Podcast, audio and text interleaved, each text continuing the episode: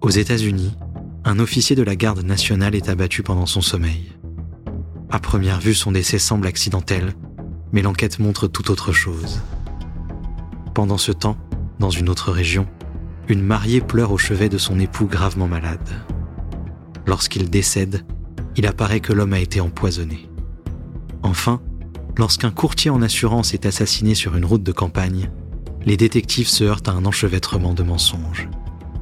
Ces affaires ont un point commun, le coupable est une femme, et jamais celle qu'on attend. Vous écoutez Meurtrière, ces femmes qui tuent, première partie.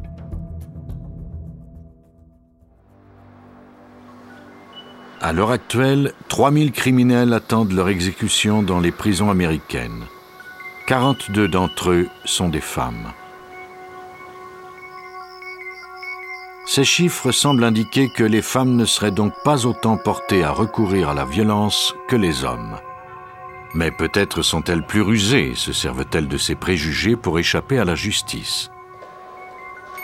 Une fois que les soupçons s'arrêtent sur elles, il revient aux spécialistes de la criminalistique d'établir leur culpabilité. Aux premières heures du 1er février 1988, des ambulanciers et des policiers furent dépêchés à la résidence de Barbara et Russell Stagger en Caroline du Nord. Un accident tragique venait de s'y produire. Russell Stagger avait reçu un projectile dans la tête pendant son sommeil. À côté de lui se trouvait une arme semi-automatique de calibre 25 et une douille.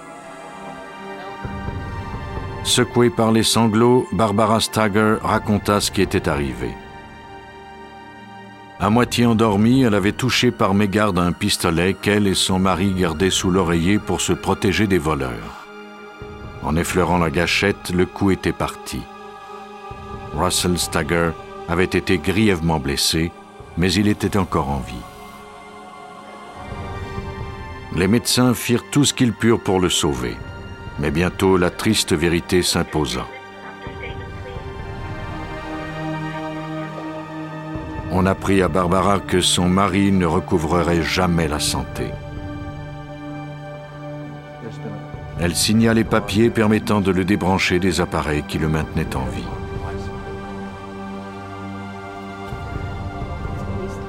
Russell Stagger mourut l'après-midi même sans avoir repris connaissance. Toute la petite ville où il vivait fut plongée dans une profonde tristesse. Stagger était l'entraîneur très respecté de l'équipe de baseball de l'école secondaire de Durham. Une année où le budget de l'école avait été réduit, il avait payé de sa propre poche de nouveaux gants et des bâtons de baseball pour les joueurs de son équipe. En plus de travailler pour son équipe de baseball, il travaillait aussi pour son pays dans la garde nationale. Les policiers allaient classer l'affaire et attribuer son décès à un accident lorsque sa première épouse, Lynn Snow, contacta la police. Elle était restée en bons termes avec Russell et ce dernier lui avait confié que sa relation avec sa femme Barbara était très difficile. Il craignait même pour sa vie. Elle supplia la police de ne pas sauter trop vite aux conclusions. Selon cette dernière, Barbara avait des goûts de luxe. Elle achetait quantité de vêtements et bijoux. Russell n'avait jamais compris où elle trouvait tout l'argent qu'elle dépensait. Les enquêteurs interrogèrent d'autres connaissances de la victime. Un de ses collègues de la garde nationale leur apprit que Stagger était instructeur en maniement d'armes à feu et qu'il était extrêmement prudent avec les armes. Le commissaire de police Ricky Buchanan décida de ne pas clore l'enquête tout de suite.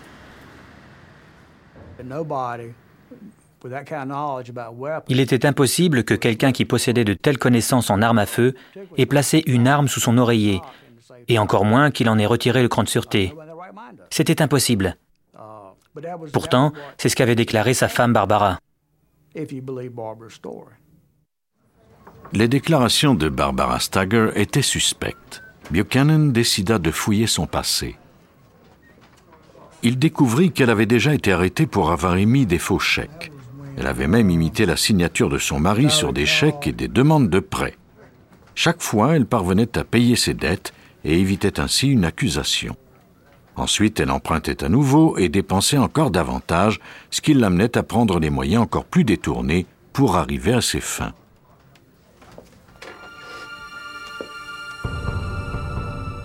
Elle avait écrit un livre intitulé Mort prématurée. C'était l'histoire d'un homme qui se tuait accidentellement. Bien que ce fût un roman, l'histoire était basée sur le décès du premier mari de Barbara, Larry Ford. Ce dernier était mort des suites d'un accident de tir.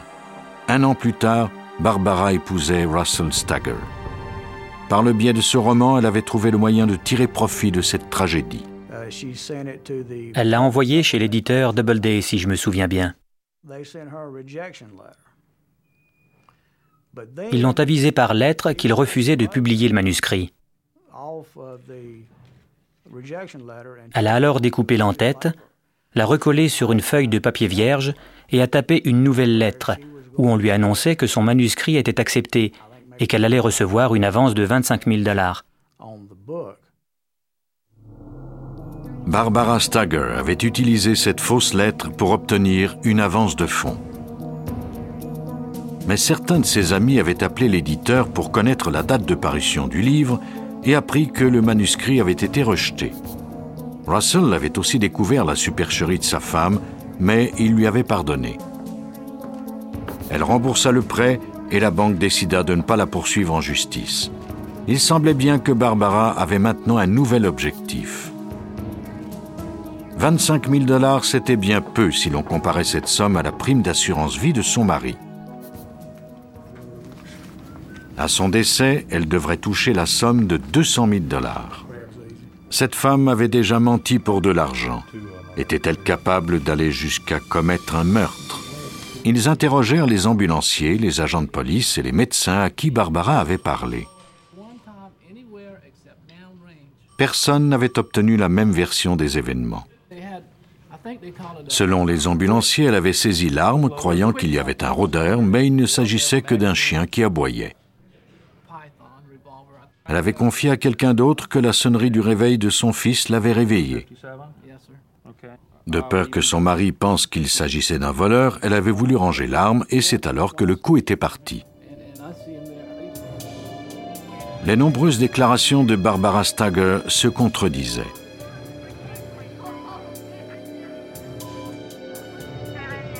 La police décida de lui tendre un piège. Afin de faire arrêter Barbara Stagger, les détectives mirent au point un plan astucieux. Ils lui demandèrent de procéder à une reconstitution des événements.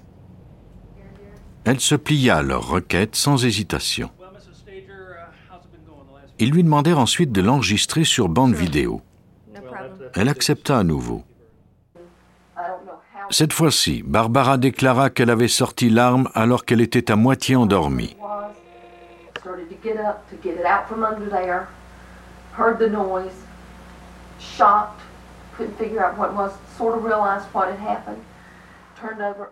Elle avait mis ses lunettes puis allumé la lumière.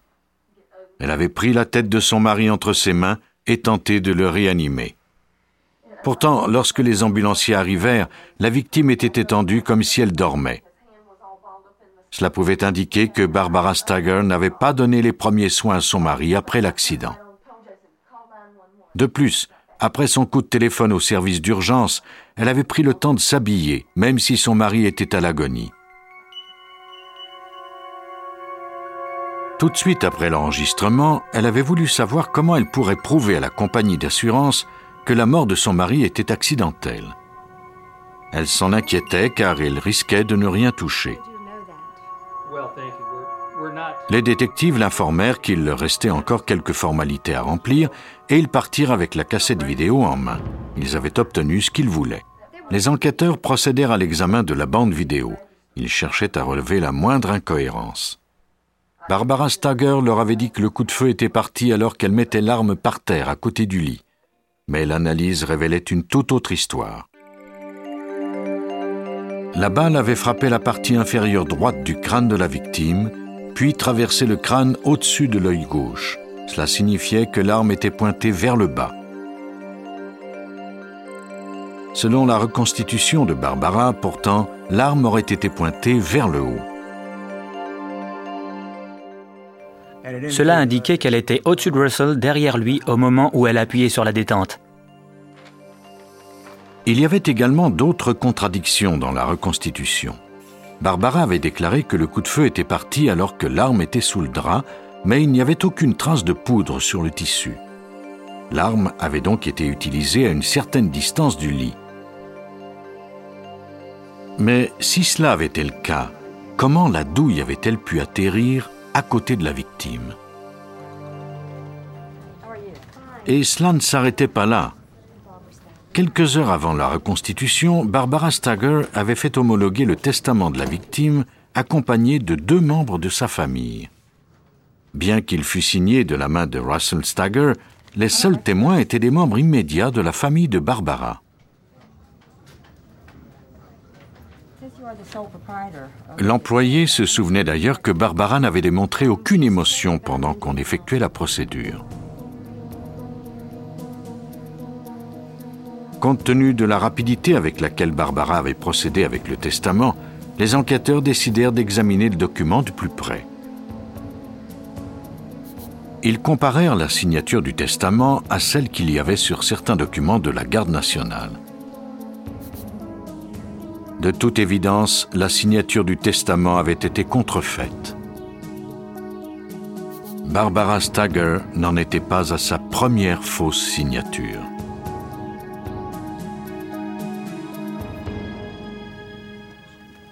Le mobile du crime était sans doute le testament et la prime d'assurance. Mais les policiers avaient besoin d'une preuve tangible pour démontrer que Barbara avait bien tué son mari. Les experts portèrent leur attention sur la douille découverte près du corps de la victime. L'arme fut envoyée à Raleigh, au laboratoire judiciaire de Caroline du Nord. Les analystes y examinent plus de 30 000 pièces à conviction par année pour le compte d'agences fédérales, militaires ou locales.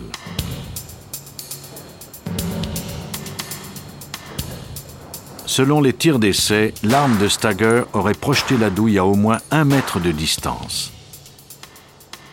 Il était tout simplement impossible que la douille se soit retrouvée si près de la tête de la victime, à moins que quelqu'un ne l'y ait déposée après le coup de feu.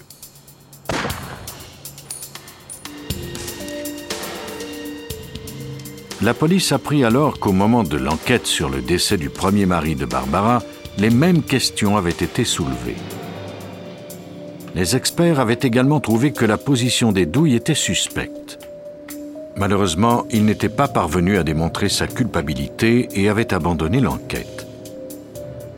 Il semblait bien que Barbara n'en était pas à son premier meurtre, mais cette fois-ci, elle ne s'en tirerait pas aussi facilement.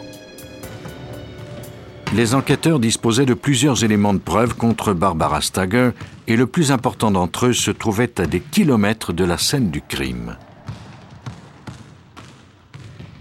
Un des anciens élèves de Russell Stagger avait découvert une cassette audio dans le gymnase de l'école.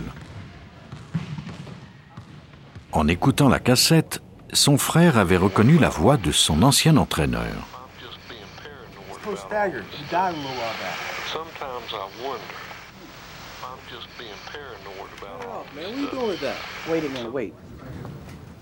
Les deux adolescents décidèrent d'aller la porter à la police. Sur cette cassette, Russell Stagger parlait de ses inquiétudes au sujet des dépenses compulsives de sa femme, de la mort suspecte de son premier mari et de sa peur grandissante d'être le prochain sur la liste. Cette cassette, ajoutée au rapport d'analyse du laboratoire judiciaire, suffirait à présenter la cause devant les tribunaux. La poursuite exposa avec soin le mobile et les événements qui avaient mené au meurtre de Russell Stagger. Barbara avait trop de problèmes financiers. Sans un apport d'argent important, elle était acculée à la faillite. Un certain matin, la pression avait été trop forte. Elle s'était levée et avait visé avec soin son mari.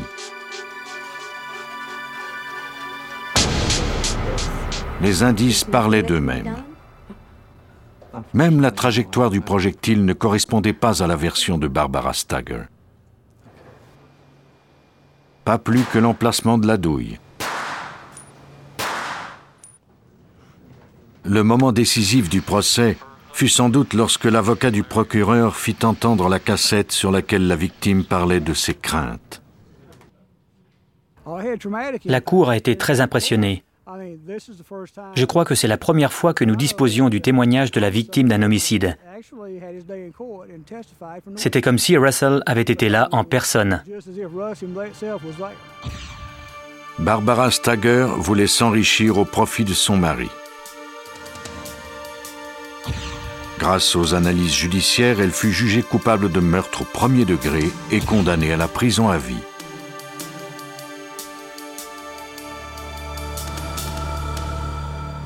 L'utilisation d'une arme à feu laisse toujours des traces. Mais il y a des façons de tuer plus douces qui prennent des années avant de se révéler au grand jour. En avril 1989, le révérend Dwight Moore et sa nouvelle épouse Blanche retournaient chez eux en Caroline du Nord après leur voyage de noces. Ils en étaient tous deux à leur second mariage et étaient remplis d'espoir. Le couple nageait dans le parfait bonheur jusqu'à ce que le révérend Moore tombe gravement malade sur le traversier entre Cape May et Louis. Blanche ramena son mari à leur maison de Winston-Salem, résolue à lui refaire une santé. C'était un vrai cordon bleu et elle était convaincue que ces bons petits plats le remettraient sur pied. Il fut finalement envoyé à l'hôpital d'urgence, terrassé par de violentes crampes abdominales. Son médecin émit l'hypothèse qu'il avait peut-être attrapé une grippe intestinale. Mais le pasteur lui confia que les symptômes avaient commencé peu après qu'il ait nettoyé son garage et jeté de vieux produits chimiques. Selon lui, c'était un de ces produits qui l'avait rendu malade. Ou peut-être encore était-ce l'herbicide qu'il avait utilisé pour arroser sa pelouse. Les médecins procédèrent à une série d'analyses afin de découvrir un éventuel poison. les résultats révélèrent une forte concentration d'arsenic. Comme ce type d'empoisonnement est très rare, l'hôpital fit appel au coroner de Caroline, John Butts, afin qu'il découvre d'où pouvait provenir ce poison. Selon ce dernier, il était impossible que le révérend Moore se soit intoxiqué en faisant le ménage de son garage. Il y a de l'arsenic dans certains fongicides et insecticides, et il est toujours possible de s'empoisonner par accident, mais c'est plutôt rare.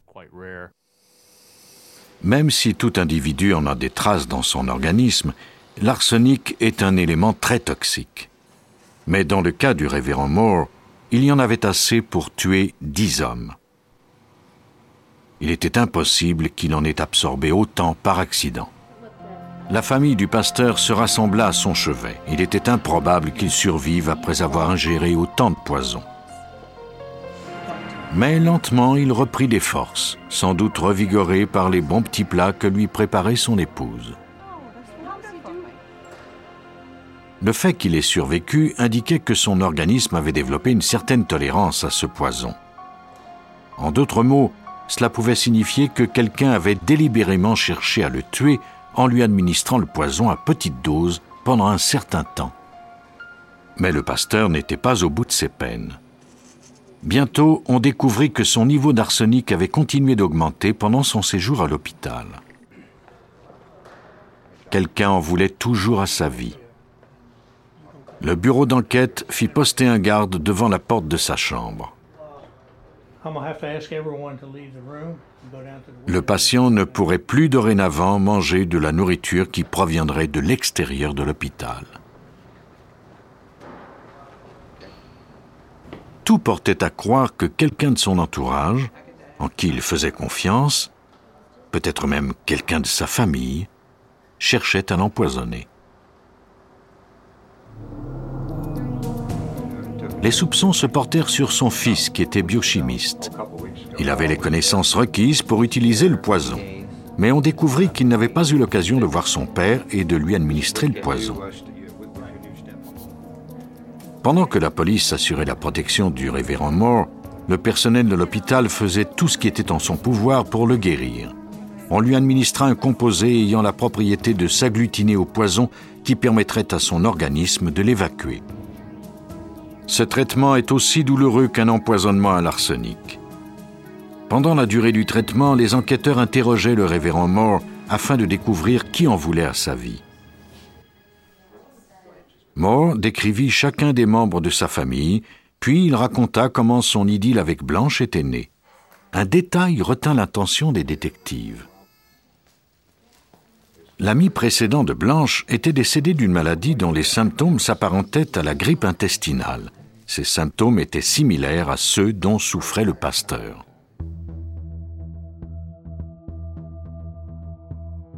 Vous venez d'écouter Police Scientifique. Si vous avez aimé ce podcast, vous pouvez vous abonner sur votre plateforme de podcast préférée et suivre Initial Studio sur les réseaux sociaux. Cet épisode a été écrit par Steve Zorn et Robert Whitehall et il a été réalisé par Bertrand Morin. Police Scientifique est un podcast coproduit par Initial Studio et New Dominion Pictures, adapté de la série documentaire audiovisuelle New Detectives, produite par New Dominion Pictures. Production exécutive du podcast, Initial Studio. Production éditoriale, Sarah Koskiewicz et Astrid Verdun, assistée de Sidonie Cotier. Montage, Johanna Lalonde, avec la voix de Benjamin Septemours.